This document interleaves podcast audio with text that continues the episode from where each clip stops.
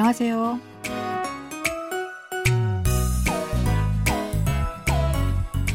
안녕하세요. Bonjour, bonsoir à tous. Merci de nous rejoindre pour ce cours de coréen. Nous allons découvrir le dernier extrait du drama Kunomi Kunomida. Les mecs sont tous pareils, racontant l'histoire d'une jeune femme célibataire qui veut le rester toute sa vie. Et dans le prochain cours, nous commencerons un nouveau feuilleton à succès de la KBS. Allez, c'est parti!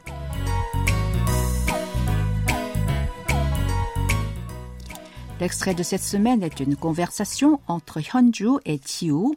Ils ont eu dans leur vie antérieure. Comme je vous l'ai déjà expliqué, avant leur vie actuelle, ils ont vécu trois autres vies. Au cours d'une période de deux siècles, ils naquirent trois fois à trois différentes époques. Et chaque fois, ils se sont rencontrés, se sont aimés et se sont mariés. Mais leur amour a toujours fini tragiquement à cause de malentendus. Écoutons d'abord l'extrait en entier. 이 노래 기억나? 선배가 나한테 불러줬었잖아. 나 매일 이거 들으면서 선배 생각했는데. 난 이 노래 질렸는데 어? 듣다 보니까 따분하더라고 너처럼 솔직히 대모다 뭐다 난리치는 여자 좀 부담스러웠어 Cette scène s'est produite dans leur troisième vie antérieure dans les années 1970. À l'époque, Hyunju était une étudiante appelée Minju et Chiu était un aîné de son université qui s'appelait Jinho. Il vivait dans une époque où le pays était sous la dictature militaire. Comme beaucoup d'autres jeunes à l'époque, il faisait des manifestations contre le régime autoritaire. Un jour, Chino a été arrêté par la police pour protéger Minju sans que personne ne le sache. Alors, la jeune fille, qui n'en savait rien, l'attendait alors qu'il n'y avait aucune nouvelle de lui. Emprisonné, Chino a été torturé au point qu'il ne pouvait plus marcher. De plus, il est tombé gravement malade. Alors après sa libération, il a décidé de la quitter pour son bonheur. Il a alors contacté Minju et l'a rencontré dans un café pour lui mentir en disant qu'il ne l'aimait plus. Sans savoir ce qui s'est passé pour lui, Hyunju a cru ce qu'il lui a dit et c'est ainsi qu'ils se sont séparés dans cette vie antérieure. Un an après cette séparation, il est mort. Réécoutons le début de l'extrait. 이 노래 기억나? 선배가 나한테 불러줬었잖아. 이 노래 기억나? 선배가 나한테 불러줬었잖아. Tu te souviens de cette chanson? Tu l'as chantée pour moi. I a le sens de ce ou cette et 노래, chanson. 기억나다 signifie se souvenir. 선배 est un terme utilisé pour désigner ou s'adresser à une personne qui est entrée dans la même école avant soi. Ici, 선배 désigne Jinho. Ka est une particule de sujet. Na, c'est je ou moi. Et 한테 est une particule qui donne le sens de à comme à quelqu'un. 부르다 signifie chanter. 불러줬었잖아 est la combinaison de 부르다 avec la terminaison préfinale ot qui marque le passé et 잖아 une expression utilisée pour indiquer que l'on est déjà au courant de quelque chose. Répétons cette phrase.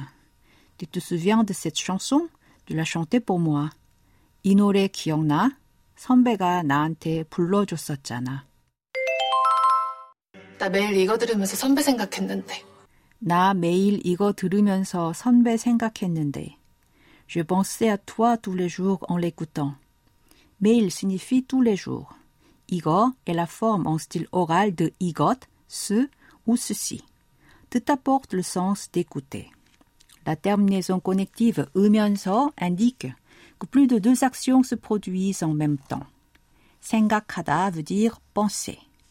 생각했는데 est composé du verbe 생각하다, de la terminaison préfinale at qui marque le passé et 는데 une terminaison connective employée pour expliquer une situation ou donner une nuance d'opposition.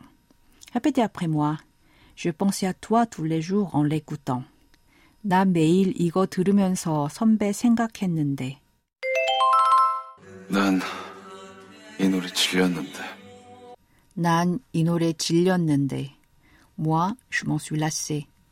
Nan est la forme contractée de nanen, composée de na, je, et de nen, une particule auxiliaire qui est employée pour donner une nuance de contraste, d'opposition ou d'insistance. Et chillida signifie se lasser. Répétons cette phrase. Moi, je m'en suis lassé. 난 이 노래 질렸는데. 어? Pardon. Oh signifie pardon. Répétez après moi. Pardon. Oh. 듣다 보니까 따분하더라고. 너처럼. 솔직히 대모다 뭐다 난리치는 여자. 좀 부담스러웠어. 듣다 보니까 따분하더라고. 너처럼. 솔직히 대모다 뭐다 난리치는 여자 좀 부담스러웠어. À force de l'écouter, elle est devenue ennuyeuse, comme toi. Franchement, une femme qui s'agite dans tous les sens pour des manifestations ou autres, c'est épuisant. Teta porte le sens d'écouter. Tabonica est une expression qui signifie à force de. Tabunada veut dire être ennuyeux. La terminaison finale torago dans tabunadorago donc 따분하더라고, est employée pour faire savoir ce qu'on a appris en en faisant l'expérience. Non, c'est tu ou toi. 처럼 est une particule signifiant comme. Ainsi, 너처럼 veut dire comme toi. Tes mots a le sens de manifestation. L'expression 다 뭐다 porte le sens de quelque chose ou autre. 난리치다 signifie s'agiter dans tous les sens. 좀, c'est un peu. 부담스러웠어, c'est l'expression de cette semaine qui se traduit par c'était pesant. Avant de la voir en détail, répétez après moi. Comme c'est un peu long, en deux parties. Allons-y. À force de l'écouter, elle est devenue ennuyeuse, comme toi. 듣다 보니까 따분하더라고, 너처럼. Franchement, une femme qui s'agite dans tous les sens pour des manifestations ou autres, c'est épuisant. 솔직히 대모다 뭐다 난리치는 여자 좀 부담스러웠어. C'est le moment d'apprendre l'expression de cette semaine, c'est épuisant. 부담스럽다 est un adjectif verbal qui signifie une chose ou une action est pesante ou rend inconfortable. 부담스럽다 est composé de 부담, charge ou fardeau, et du suffixe 스럽다. Ce dernier, qui donne le sens d'avoir un tel caractère, sert à adjectiver un verbe. Par exemple, avec 스럽다, ajouté à la fin, le nom 걱정, qui signifie inquiétude, se transforme en 걱정스럽다, qui veut dire être inquiétant. L'expression 부담스러웠어 est employée pour exprimer qu'une parole, une action ou une situation est inconfortable et difficile à supporter. Elle peut aussi être utilisée quand le locuteur se sent obligé d'assumer un devoir ou une responsabilité. Au présent, c'est 부담스러워. En honorifique, on dit 부담스러워요. Prenons un exemple. Si on reçoit un cadeau qui est très cher, on peut penser que ce cadeau est pesant. Dans ce cas, on peut dire en coréen 이 선물은 너무 부담스러워요. 선물, c'est cadeau, et 너무 trop. Maintenant, je vous propose de répéter à trois reprises l'expression de cette semaine. 부담스러웠어. 부담스러웠어.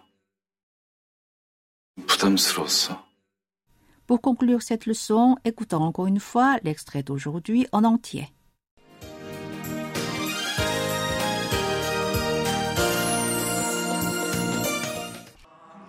이 노래 기억나? 선배가 나한테 불러줬었잖아. 나 매일 이거 들으면서 선배 생각했는데. 난 이 노래 질렸는데. 어? 듣다 보니까 따분하더라고. 너처럼. 솔직히 대모다 뭐다 난리치는 여자. 좀 부담스러웠어.